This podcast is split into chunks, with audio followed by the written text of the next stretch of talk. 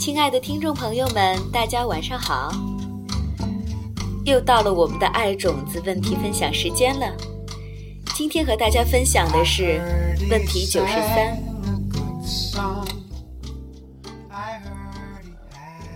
我日渐衰老了，虽然我有好好的保养自己，可是我还是可以感觉到皮肤日渐松弛，皱纹也开始产生。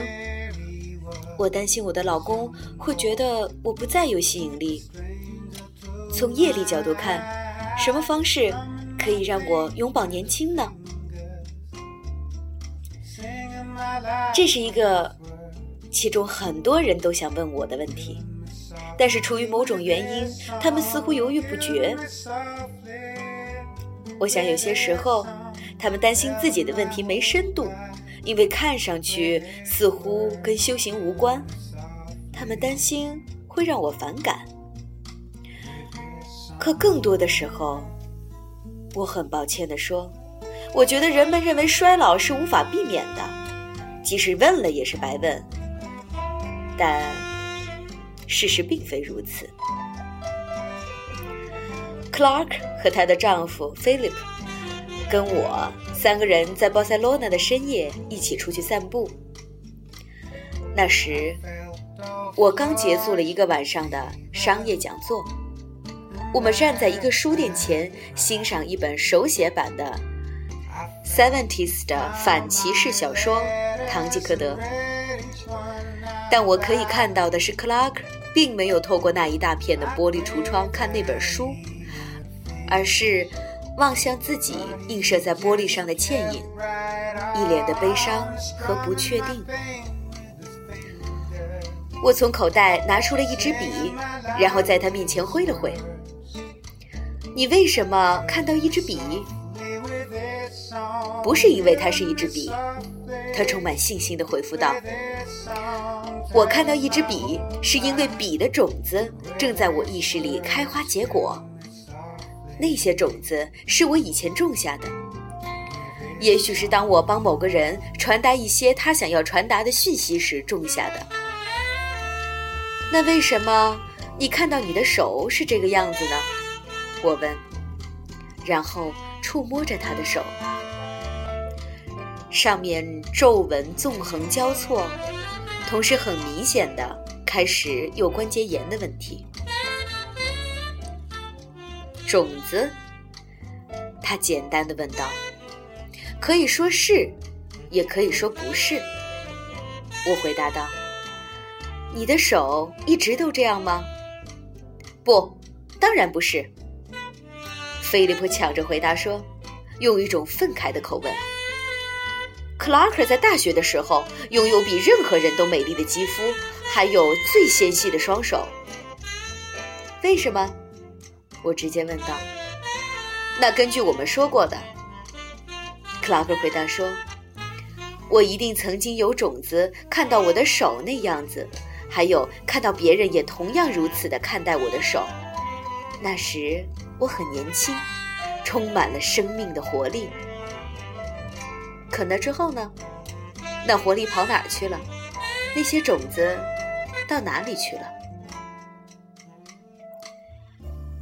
菲利普已经准备好了，这就是你今晚所谈到的。这就好比我们一出生就带着一张储蓄卡开始我们的生活，随着我们生命中每一个小时的消逝，那个小时的生命就刷掉了我们那张卡的部分存款，直至最终，几乎所有的种子都被耗尽。我们仍然拥有看得到手的种子，那是因为。我们的种子还没有被耗尽，我们还没死，只是我们没有足够的种子来看到手依然保持美丽，是那样的吗？我们有一定数量的生命种子开始，然后我们慢慢耗尽所有的种子，我们难道不能得到新的种子？嗯。理论上来说，我们可以，克拉克说道。我们知道事出必有因，所以我们一定曾经在某些地方做了某些事情，种下了能够让我们用到如今的种子。而如果我们可以种那些旧种子，那我们一定也能够种一些新的种子。嗯，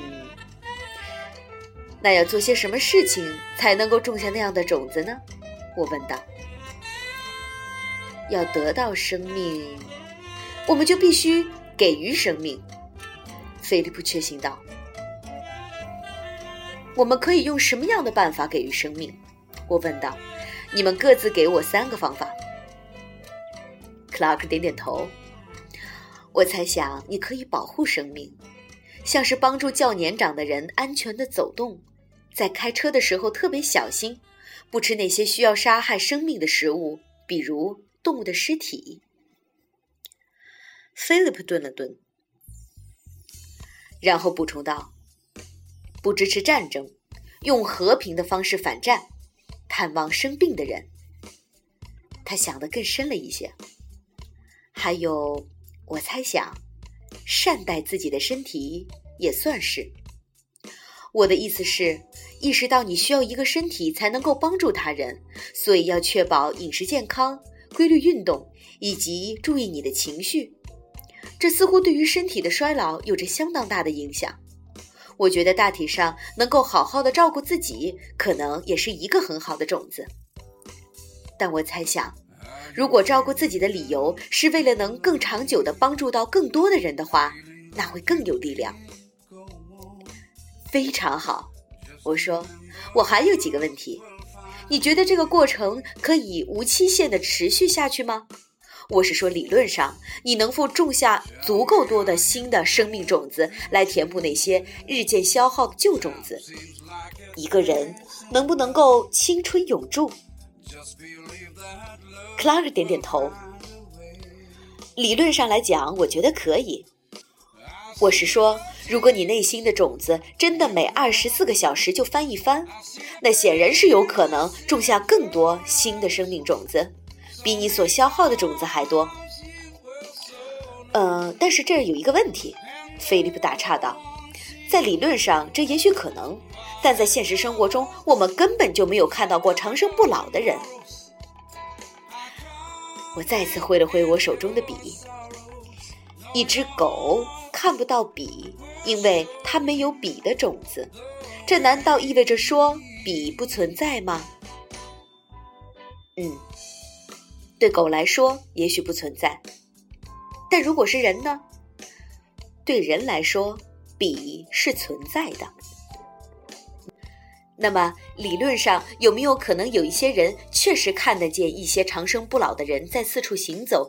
与此同时，他们身边的人却看不到长生不老的人在四处走动？嗯，那有可能。克拉克同意道，然后顿了一下。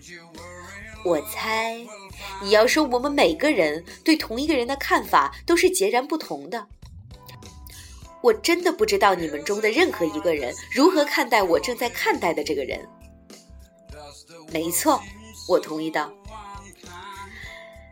就像是我最敬爱的上师曾经说过：“小子，你还有很多的事没有见识过呢。”克拉克和菲利普两个人都笑了起来，那笑声仿佛充满着新希望。最后一个问题，我说。如果你确实累积了足够多新的生命种子，让你不会变老，然后如果有些人拥有足够多的好种子，看见你没有变老，那会发生什么事儿？嗯，克拉克说：“我想他们应该会问你是如何做到的，然后如果可以的话，他们会效仿你的行为，然后。”如果他们也种下了足够多的种子，永远保持年轻呢？那他们的朋友也会效仿他们，然后这就会一直不断的扩散出去。理论上来说，菲利普重复了这句话，这几乎会无限制的扩散出去。真是那样的话，我同意道，那会种下多少种子？我想，克拉克说。那个负责引发这巨大连锁反应的人会种下近乎无量的种子。完全正确。如果我们学习如何种种子以保持年轻，并且成功做到，那其他的人就会效仿我们，我们就会成为他人的模范，而这本身就足以让我们活着，并保持年轻。